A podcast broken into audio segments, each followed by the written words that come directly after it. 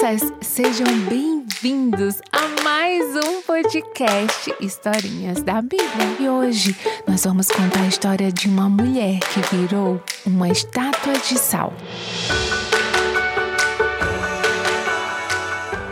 Essa história está no livro de Gênesis e conta sobre uma cidade chamada Sodoma. E essa cidade era um verdadeiro caos. Imagina as pessoas brigando, destruindo uns aos outros, falando mal. Era primo brigando com primo, irmão brigando com irmão, vizinho brigando com vizinho. Um caos, uma bagunça. E Deus resolveu destruir essa cidade. Mas nessa cidade tinha uma família só, só uma, que amava a Deus.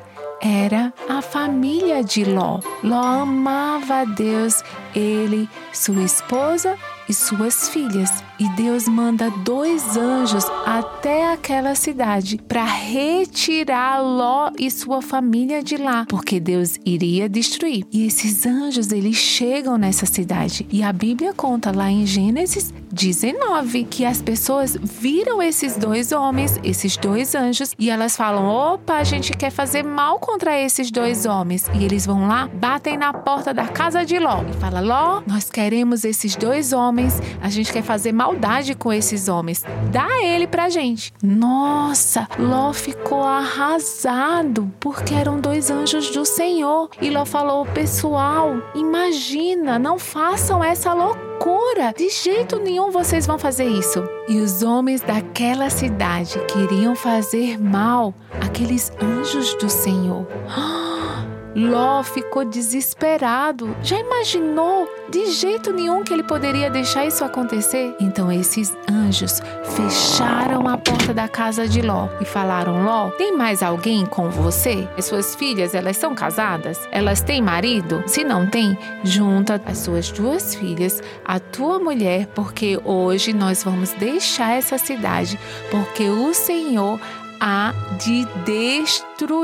O que aconteceu, crianças? Ao amanhecer, os anjos chegaram para Ló e falaram: Ló, levanta rápido, pega a sua esposa, suas duas filhas que se encontram aqui dentro dessa casa, para que vocês não morram com o castigo que Deus vai derramar sobre essa cidade. Mas Ló, sua mulher e suas filhas estavam demorando para sair. Será que elas estavam pegando as coisas, sei lá, vendo a casa? A Bíblia não fala, mas a Bíblia diz que os anjos do Senhor pegaram na nas mãos de Ló, da mulher e das filhas e tiraram eles rapidinho da cidade e falaram: Olha, vão lá pro monte e ninguém olhe para trás, porque Deus vai destruir essa cidade. Mas Ló falou: Ah, então, se a gente for pro monte, não tem nada lá, será que a gente pode ir para uma cidade aqui pertinho? Os anjos falaram: Tudo bem, então pode ir para essa cidade.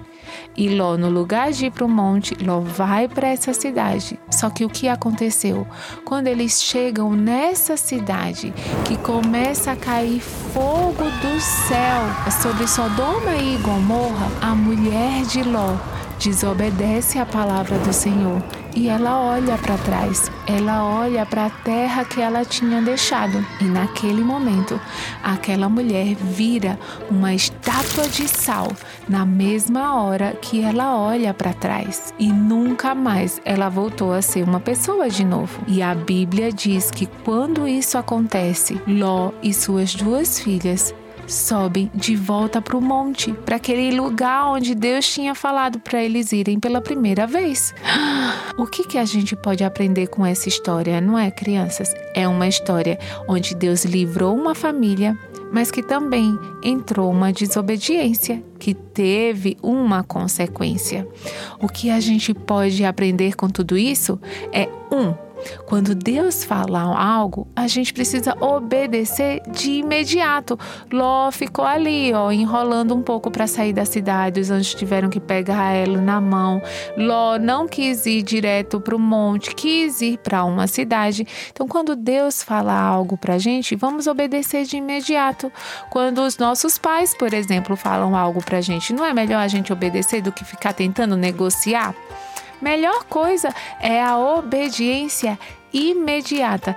Talvez se Ló, sua mulher e suas filhas tivessem ido direto para o monte, eles nem iam conseguir ver a cidade. Então a mulher talvez nem tinha ficado uma estátua de sal. Mas eles foram para outra cidade. Ela olhou para trás, ela escolheu desobedecer.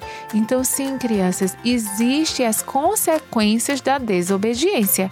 Muitos, obviamente, a gente desobedece às vezes, não é? Quando é criança, sem querer, muitas vezes, ou ai, eita, desobedeci. Nenhuma criança vai virar automaticamente uma estátua de sal, mas tem as consequências da desobediência fica de castigo, ganha disciplina. São consequências da desobediência. Por isso que é tão importante obedecer da primeira vez, de imediato. Então, que todos nós possamos ter esse coração obediente, dispostos a ouvir a voz de Deus, ouvir também os nossos pais e rapidamente obedecer. Então, crianças, vamos obedecer. Olha que coisa linda. Ninguém gosta de castigo, não é verdade? Então, pronto, vamos viver uma vida de obediência. Muito bem. Que Deus abençoe muito, muito, muito, muito a sua vida.